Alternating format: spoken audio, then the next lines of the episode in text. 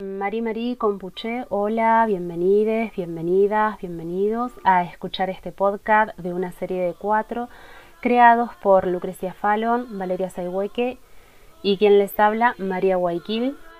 Les contamos que hemos decidido llamar a estos podcasts Los Ojos de Agua en la educación superior y se preguntarán, ¿por qué?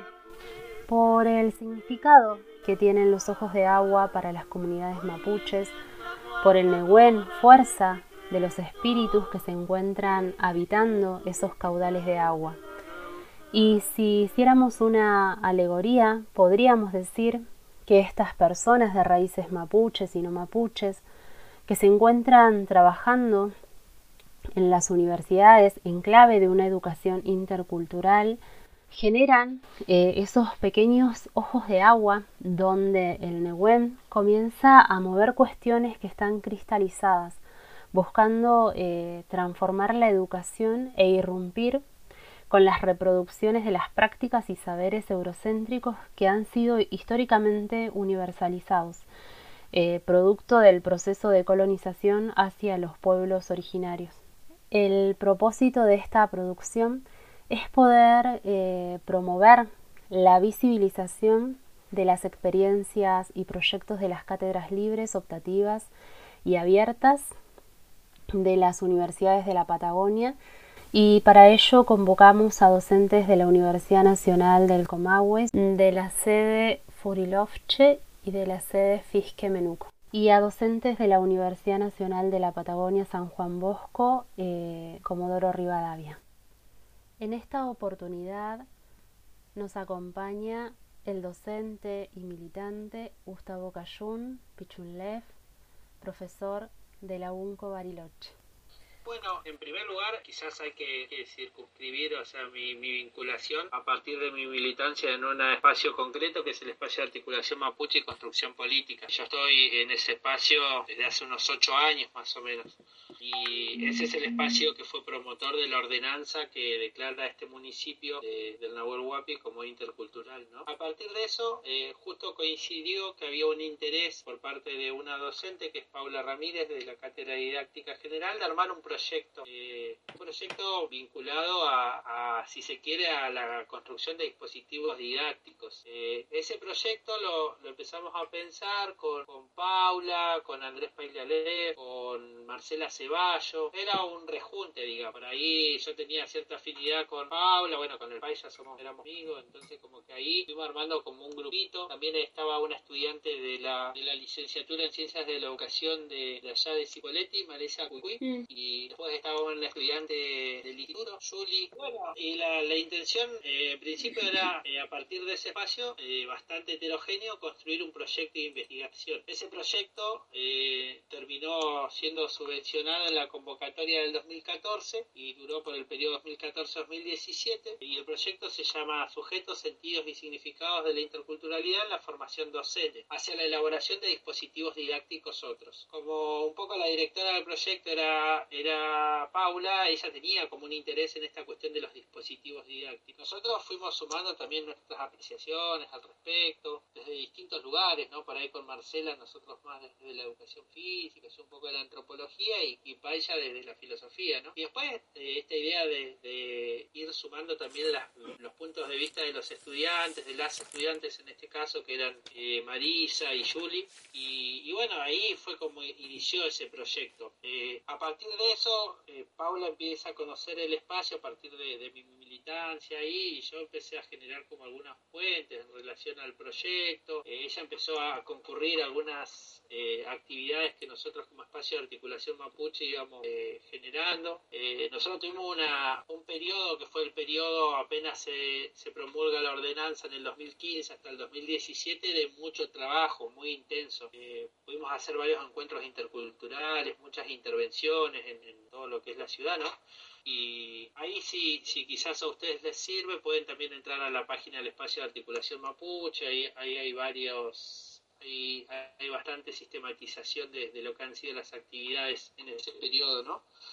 Eh, y a partir de eso surge la idea hacia el 2015, fines del 2015, de ver si se podía articular entre el espacio y, si se quiere el proyecto de investigación en pos de pensar una propuesta de intervención en el escenario este formal, ¿no? Nosotros también tenemos la, más allá de, una visión que entiende que la universidad eh, es un espacio que legitima eh, ciertos saberes y deslegitima otros, nosotros mm. creíamos en este momento como organización que era interesante la propuesta, al menos de ingreso. Entonces, en una primera instancia, esa propuesta se fue construyendo en conjunto. Lo que ocurre es que a veces también hay bastante desigualdad en relación a la elaboración de las propuestas. Por un lado, porque nosotros como espacio de articulación mapuche lo hacíamos como militantes y en la universidad, eh, qué sé yo, Paula tenía un cargo full. Entonces ella pasaba como trabajo algo que nosotros eh, por militantes. Entonces ahí había un par, un par de roces, ¿no? Porque eso también me parece que que hay que empezar a interpelar, ¿no? Eh, lo que para algunos es militancia, para otros está dentro de las horas laborales y, ahí hay una desigualdad muy grande. Entonces ahí empezamos como con ciertas tensiones, ¿no? Porque esto nosotros lo planteábamos. Eh, el espacio de articulación mapuche hacia el 2015 tenía un grupo importante de trabajo. Estamos hablando de más de 14 personas que se reunían semanalmente, que tenían propuestas de distinto tipo, propuestas de, más vinculadas al arte, propuestas vinculadas al enseñanza del Mapudungún, propuestas vinculadas a las intervenciones eh, políticas, estéticas, estaba, había varios colectivos dentro del espacio, ¿no? Entonces ahí eh, mucha gente también de la Universidad de Río Negro, era un espacio bastante heterogéneo hacia el 2015 con, con con gente de distintos lugares, gente mapuche y gente no mapuche también. Eh, entonces ahí, eh, en ese contexto, es que se piensa esto de la cátedra. Llevó un tiempo, a mí me parece que quizás eh, el empuje grande fue de Paula y que tiene que ver un poco también con estas situaciones, más allá de su posicionamiento político, ella podía destinar horas de trabajo a, la propuesta. Nosotros por ahí no teníamos esa posibilidad. De hecho, yo investigaba sin ninguna carga horaria, o sea, uno lo hace por militancia. Y también pasó esto con la cátedra. Yo en el año 2016 creo que, fue un primer intento bastante interesante. Quizás no hubo mucha convocatoria porque el apoyo de la institución de la Universidad del Comahue era desde lo discursivo, pero en relación a momentos concretos es como que todo el tiempo había que estar presionándolos. Para mí, en términos institucionales, la universidad se construye hacia la afuera de un modo, pero internamente hay muchísimo por trabajar. Y acá por trabajar implica tener una concepción que sea política y ética de lo que es la interculturalidad. Nosotros como espacio de articulación mapuche teníamos una construcción bastante clara de lo que consideramos que es la interculturalidad. La entendemos como una herramienta, herramienta de descolonización eh, en un estado que es monocultural y que es necesario empezar a intervenirlo para, para que sea pluricultural, para que tenga en cuenta los derechos colectivos, los derechos humanos, los derechos del Mapu, ¿no? En ese momento le decíamos Ñuque Mapu, pero después, bueno, cambiamos a lo largo del tiempo, eh, ya ahora le decimos Mapu, ¿no? Mm. Y, y, eso, ¿no? Y poner en juego que, que para que el Estado eh, modifique sus prácticas, se tiene que repensar a sí mismo y tiene que empezar a generar otras, otras propuestas en donde el pueblo mapuche no es el responsable de la interculturalidad. Eh, la interculturalidad es un problema de la sociedad entera ¿no? del pueblo mapuche. Entonces nosotros en, en, ese sentido éramos muy, teníamos una posición muy fuerte como, como espacio, ¿no? Y en esa posición también había una diversidad tremenda, porque había gente de, de los espacios académicos, de los espacios de militancia política, de militancia en torno al Mapudungún, de militancia histórica en torno a la escuela, ¿no? A la escuela como institución colonial, ¿no? Eh, entonces ahí es como que creemos que el primer año costó un poco, no, me parece que la primera, la primera gran, la primera gran intervención que tuvimos fue organizar eh, un trabún para iniciar la optativa, ¿no? Porque era una asignatura optativa que en principio era solo para dos para dos carreras, para matemática y para educación física. Biología tenía como ciertas resistencias en la coordinación y nosotros organizamos para el primer encuentro un trabún bastante grande en donde se hizo un palín también en el campito de abajo, en la canchita que está abajo del club. Y, y, bueno, ahí lo usamos como palí o ese espacio y la verdad que ahí hubo mucha participación. Después por cuestiones esto que, yo señalo que tienen que ver con lo laboral y con lo familiar, creo que ese primer año fue bastante intermitente la participación de la gente del espacio. Y yo se lo atribuyo fundamentalmente a que no todos disponemos, o sea, nosotros trabajamos en otro lugar, ¿no? No es que tenemos la vida disponible porque habían otras cosas del espacio eh, en paralelo, ¿no? Otras actividades. Entonces como que la cátedra para ese primer año que fue el 2016 terminó siendo bastante demandante Y, cuando uno está en espacios de militancia, eh, también tiene emergentes que no tienen que ver siempre con los espacios curriculares, ¿no? Y menos con espacios laborales, porque uno lo hace por otro por otra convicción, ¿no? Eh, así que este primer año creo que estuvo un poco circunscrito a este tipo de, situaciones, que a veces había tensiones también entre lo que es el grupo del proyecto de investigación y, la, y el espacio en torno a la cátedra hubo ciertas rispideces ahí, pero eh, siempre considerando, me parece a mí, que, es, era una, una instancia sumamente valiosa sobre todo para instalar discursos que son bastante eh, invisibilizados en el escenario académico. ¿no?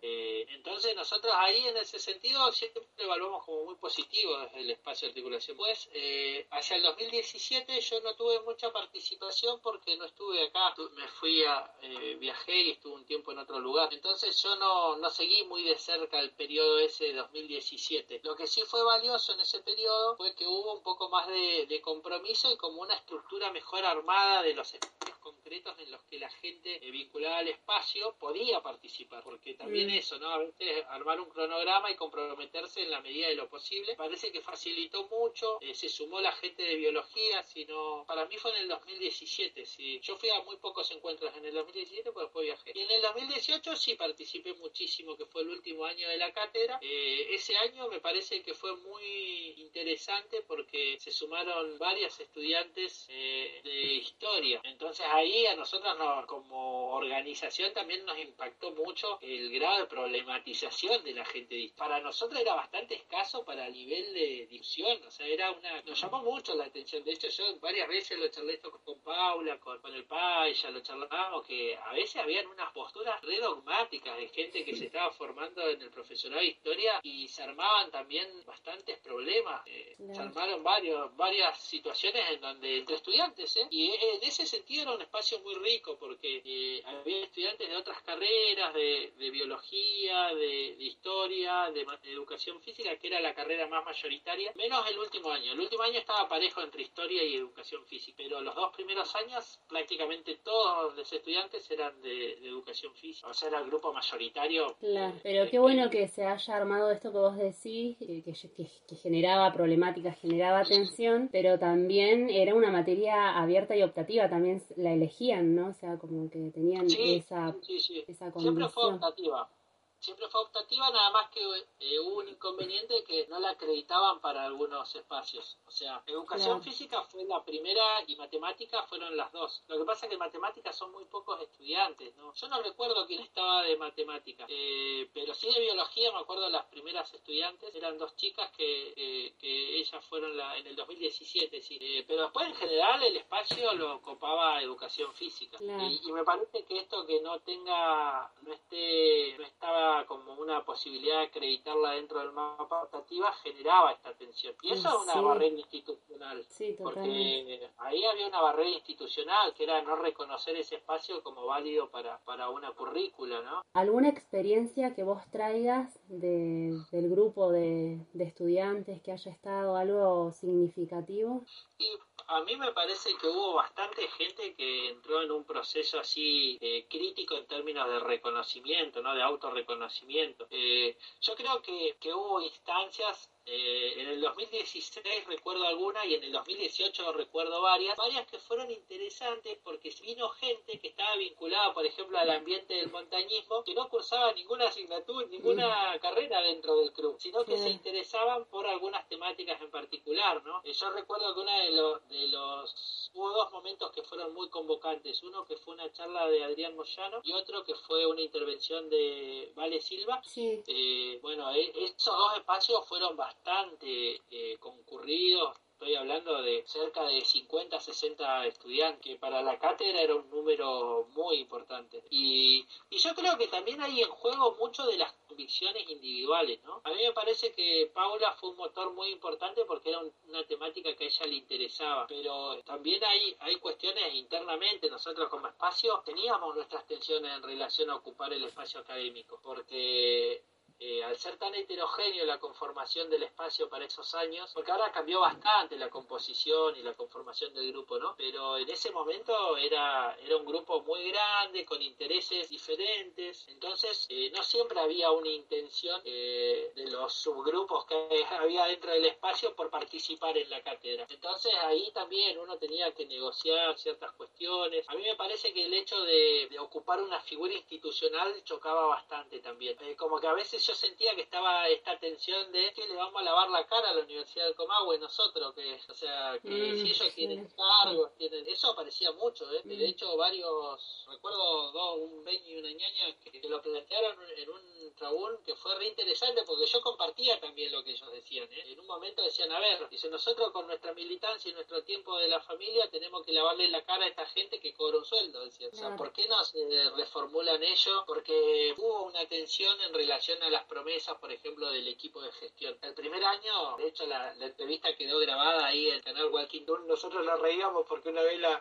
en un trabún la, la veíamos, estaba Paula, todo, y, nos reíamos porque era el compromiso que generó acá en ese tiempo el amarillo ya está. El amarillo esperemos que cumpla, porque había toda una cuestión discursiva, pero no había un correlato con la acción concreta en términos institucionales. Era como que todo dependía de la acción nuestra. Y nosotros lo que queremos es eso, como generar que este es un problema no del pueblo mapuche, de una organización eh, del pueblo mapuche que tiene está conformado por gente mapuche y no mapuche. Es un problema de la sociedad, no es nuestro el problema. Nosotros lo usamos como mm. una herramienta para intervenir en el marco legislativo municipal, en la esfera pública, para problematizar la historia o, los relatos historiográficos, para darle otro lugar a, lo que nos han transmitido nuestra gente, nuestros abuelos, nuestras abuelas, eh, como en ese sentido lo pensábamos siempre. Y después que el espacio, por ejemplo, adentro del espacio estaba el colectivo Mamuley, estaba la cooperativa artesana Sol Mapuche, había gente que tenía intereses de otro tipo. Entonces, como que confluir en una propuesta académica a veces generaba como cierta distancia.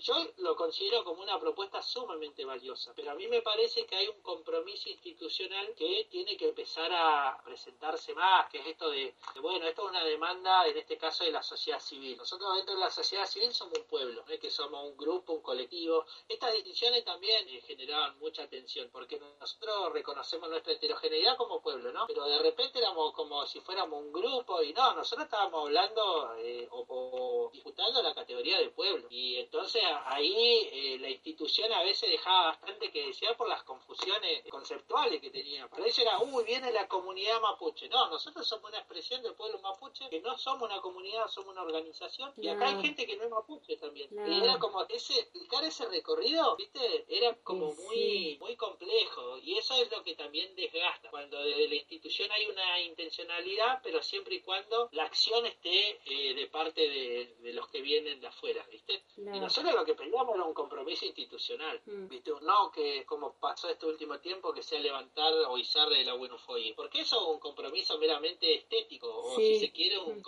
Y después internamente, ¿qué disputamos? Disputamos los planes de estudio, disputamos el ingreso de la gente mapuche dentro de los, de los equipos eh, docentes, dentro de, o planteamos si está atravesado dentro de los diseños de, de los planes de estudio la cuestión de la interculturalidad, del racismo, del genocidio fundante del Estado, no, eso no, aparece. Entonces nosotros como decíamos, bueno, nosotros vamos a discutir un piso, pero ese piso es importante generarlo para que después otra gente venga y lo dispute, porque no es, o sea, no era nuestra intención nunca instalarnos ahí dentro de, la universidad como funcionarios, como decir, bueno, acá vamos a tener un rol de funcionario, no, pues nuestra lucha es por otro lado. Y bueno, y ahí es donde me parece que eso desgastó un poco la cátedra, pero no, no tiene que ver con una cuestión de que no era un espacio genuino y válido. ¿eh? Tiene que ver con que las burocracias a veces estatales distan mucho de los tiempos que tiene la gente de carne y hueso. Mm, y, a veces yo veía que a veces Paula estaba muy sola eh, con las cuestiones administrativas. Y lo administrativo en el club termina siendo una barrera muy grande para continuar. Y, eso yo lo vi un poco. Que también uno tampoco puede dar más de lo que puede. O sea, todos teníamos nuestros trabajos, como que no... Uno puede dar hasta... Yo en el 2018 creo que falté a un solo encuentro. De los los 13 que hubo. Mm. Y qué sé yo, a mí yo tengo que trabajar por otro lado, no es que voy ahí y, eso es como que también genera rispideces porque ahí hay una desigualdad. O sea, lo que se legitima desde un espacio que está re bueno como conocimiento, la institución no lo legitima como un conocimiento o un saber a, difundir, porque si, si no, habría un proyecto que explique que las personas pueden sostenerse a partir de esta intervención. Y eso, o sea, hay, una distancia muy grande en todas las instituciones. Fíjate que si vos vas a todo el laburo que hacen en FISC, la gente con el Mapudungun o todo el grupo de Luca y todo, es toda gente que lo hace a pulmona, deja mucho de su tiempo de familia eh, para estar ahí. Y entonces ahí es que, que también disputar un poquito, porque ¿qué pasa? La gente, supuestamente los que están calificados para percibir un salario no se capacitan, no, no, no militan. Ahí hay una tensión que a mí me parece que hay que empezar a poner sobre la mesa y que tiene que ver que no es lo mismo que uno desarrolle una propuesta desde la militancia política, ética, eh, por los derechos de un pueblo, a que uno desarrolle una propuesta a partir de que recibe una carga horaria y bueno, lo puede acreditar como laburo. Ahí hay una diferencia y una desigualdad que a nosotros como espacio... No, y sí, en cierta forma desgasta, sí, sí, es un desgaste constante y como que te va, te va comiendo porque por el mismo cotidiano que tenemos como, como laburadores, laburadoras, ¿no? Que necesitamos trabajar. que, que, por más que nos apasione, ¿no? Es como, como todo no era justo dentro del espacio una de las personas que ponía sobre la mesa eso. ¿eh? Yo como que trataba de, ir a una posición más, eh, si se quiere, conciliadora, pero con el tiempo lo fui entendiendo y porque yo me di cuenta que no era un, una, un reclamo aislado o una cuestión aislada. Habían varias personas que lo opinaban y, que sostenían esta construcción de que, bueno, a ver, ahora está todo bien, pero nosotros nos queremos correr de ahí. Queremos que si hay docentes que cobran un salario, bueno, que los docentes empiecen a implementar esto que nosotros estamos trabajando, que empiecen a formarse, que empiecen a discutir, que se discutan a sí mismos, porque ser mapuche también implica eso, ¿no? Uno, en los procesos que tiene de autorreconocimiento, uno a veces discute con la propia familia, uno se pone, eh, es muy autocrítico de uno mismo. Nosotros tenemos todo un proceso y, es como que nosotros veíamos que ahí había una, una desigualdad también en que es re complicado, porque vos tenés como mapuche tenés que laburar, que aprender la lengua, que militar, encima todo gratis, y, y vos decís, y bueno, ¿y qué le toca al resto? Y este, así textualmente, porque yo me lo recuerdo eran algunos planteos de, algunas ñañas y. O sea, así, ¿eh? A ver, al resto de la sociedad, ¿qué le toca? Porque nosotros vamos a estar acá peleando por la interculturalidad. Vamos, pues nosotros nos reuníamos hasta con Genuso en una época cuando recién el asumió era viste, todo espejito de colores, pero después cuando vio que nosotros no, aceptábamos que nos den chapa, o sea, que no aceptábamos plata, nosotros queríamos política concreta, que impliquen un compromiso, eh, que impliquen una apuesta, si se quiere, en escena, de otro discurso. Dimos talleres en el, marco de, la Secretaría de Turismo, de, la Subsecretaría Social, y fue muy interesante porque, por ejemplo, en turismo veía que el racismo era pero una cosa muy palpable. Cualquier persona que iba ahí a un encuentro se da cuenta del nivel de racismo y ignorancia. Que nosotros en la cátedra no lo veíamos tan marcado, porque a mí me parece que la cátedra generaba como un espacio en donde había ciertos límites que no se pasaban. En, la, en otras intervenciones sí veíamos, no sé, intervenir en las audiencias del presupuesto. Eh, hicimos como un laburo que éramos, por eso, en ese momento éramos como, no sé, 14, 16 personas, que todos tenían como un compromiso muy fuerte con, instancias, si se quiere, de gobierno o, o instancias de participación ciudadana y estaba la cátedra, estaba toda la cuestión vinculada a lo ceremonial, a la enseñanza del Mapudungún, como las propuestas artísticas. Yo creo que ahí la, la cátedra se nutrió bastante de ese tipo de, de, situaciones que se iban generando. Eh, de hecho, en algún encuentro de los Taín Requisomun en Tulepaín, que eran unos encuentros artísticos que organizábamos, organizamos tres de esos. Hicimos un cuarto, pero no salió como, como ese encuentro, que fue la movida esta de Sebastián Hatcher de abordar el genocidio mapuche. Ese no salió como encuentro eh, de los Común, pero sí los anteriores. Y en eso, por ejemplo, participaban estudiantes de la cátedra. Ellos se sumaban a propuestas del espacio. Por ejemplo, en el cierre, en el cierre del primer, eh, de la primer cátedra en el 2016, lo hicimos en la Ruca Furilovche. Y ahí hicimos un traúl y y, ahí hubo un montón de participación. Siempre me acuerdo de, de, las dos estudiantes de biología porque una de ellas como que hizo un ejercicio reflexivo muy interesante de poder dar cuenta de, de sus posturas que eran racistas en ocasiones. Y para mí era re valioso el ejercicio que hacía esa estudiante porque un poco eh, eso es lo que parece que va a construir eh, sociedades más justas, en donde nos demos cuenta también lo que no hemos equivocado, ¿no? Y reconocer que hay otros, hay otros que, que tienen un montón de derechos y que han sido vulnerados históricamente. Y eso es como que me parece que fue algo que la cátedra en cierta medida instaló, ¿no? Decir, bueno, a ver gente, la idea de genocidio ya no la vamos a discutir más no vamos a discutir de que nuestra gente fue identificada, eh, fue apresada, fue trasladada, fue concentrada y fue asesinada. No vamos a discutir que los mapuches no somos chilenos. O sea, paremos con ese sentido común, o sea, tratemos de, al menos ese sentido común empezar a, moverlo y, veamos que incluso el, propio discurso académico que, que aparece como el discurso legitimado, ya hace años dejó de discutir esas cosas. Hace años que esas teorías son totalmente retrógradas sustancialistas, ¿no? Ni siquiera se discuten en los escenarios académicos. Y, ahí fue donde nos chocamos con lo de historia, ¿no? Ahí nos chocamos con estudiantes de historia avanzado que venían con un discurso que a veces nos mirábamos, ¿eh? eh yo por eso soy un poco más, más paciente, pero bueno, viste que Paula es más interpeladora. Eh, y bueno, Paula a veces los interpelaba, ¿viste? A mí me pareció este, ese ejercicio, pero sí, uno escuchó cada cosa ahí. Bueno, a mí me parece que, que lo que al menos eh, hemos aprendido, y esto lo, lo, lo, planteo en plural porque lo hemos discutido dentro del espacio, es que, bueno, la, la universidad es uno de los espacios en donde es necesaria la intervención porque aún circulan estos discursos que, que estuvimos charlando, a pesar de que el conocimiento académico está tan legitimado, y a pesar y sin embargo, eh, sigue circulando un sentido común que, que no contribuye en nada a pensar sociedades más justas, eso por un lado, y después esto de, de poner en juego que la interculturalidad eh, la tenemos que entender como una herramienta que es política, que es ética y, que es necesario que todos asumamos como nuestra, ¿no? Como que nos permita reflexionar, que nos permita eh, entender que, hay desigualdad, que hay relaciones de poder y, que es necesario empezar a revertir esa situación. Lo más, si se quiere, vinculado a nuestra lucha tiene que ver con que aún hoy nosotros estamos siendo objeto de criminalización como pueblo, mm. estamos siendo despojados de los territorios, no se está poniendo en consideración nuestro kimun y nuestro Raquizuán para entender el mundo, para entender que esto tiene que ser más justo no para el pueblo mapuche, sino para toda la sociedad, porque esto es injusto para toda la sociedad, lo que está ocurriendo en términos de desarrollo productivo. Nosotros vemos que pasan los gobiernos y el sistema de partido político termina siendo como el, sistema que corrompe la política, o sea, pasa supuestamente la derecha arrasa con todo. Vienen los gobiernos progresistas y también te habilitan la ley megaminera, también eh, están los desalojos, también sigue sin avanzar la ley de relevamiento territorial. Entonces, como que los partidos políticos, en cierta medida, lo que nos muestran como lucha así en términos de pueblo es que se van pasando la pelota y, siguen beneficiando a las grandes corporaciones. La gente en los territorios cada vez le cuesta más sostenerse. Y, hoy pensar que la gente esté en los territorios, ya, yo voy a hablar por, por gente mapuche, pero que estén, no sé, comunidades de agricultores eh, agroecológicos, todo, es un bienestar para un montón de gente, ¿no? No solo para unos pocos. Entonces eso, el tema de, de la distribución de la tierra,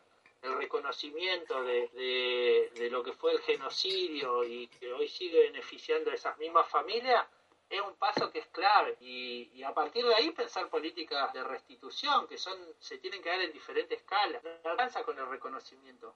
Acá tiene que haber eh, políticas que impliquen la restitución. Restitución en un montón de dimensiones no claro sí totalmente. Bueno muchas gracias por por tu tiempo. No, no. Muchas gracias ahí. Espero que ande bien ese trabajo y que puedan ahí, que sea un aporte para visibilizar también lo que se está tratando de, instalar en, en, distintos territorios ¿no? del World Map. Cabe mencionar que dentro de las universidades que seleccionamos de la Patagonia hay grupos de docencia, investigación y extensión orientados a trabajos sobre la interculturalidad y también hay cátedras que son pensadas desde perspectivas interculturales. A partir de los relatos de las cátedras invitadas en este podcast, reafirmamos que es necesario distanciarnos de la idea del saber universal para comenzar a pensar en los saberes que habitan en los diferentes territorios, donde se ubican las universidades en Walmapu que nos permita pensar, analizar observar la realidad. Y así comenzar a reconocer en estos relatos la posibilidad de refundar nuevas formas de conocer a partir de las cosmovisiones de los pueblos originarios, apostando a que resulta posible pensar nuevas prácticas de manera crítica a través de saberes que deben ser pensados en términos de descolonización, aunque se den en espacios micro, aunque sean pequeños intentos para la construcción desde la interculturalidad, sabemos que son los primeros pasos para descolonizar los saberes y el pensamiento hegemónico. Agradecemos a los docentes de la Universidad Nacional del Comahue, sede Bariloche y sede Roca, y a los docentes de la Universidad Nacional de la Patagonia San Juan Bosco, Comodoro Rivadavia, que colaboraron en este espacio en una forma más de reflexión y acción sobre el territorio.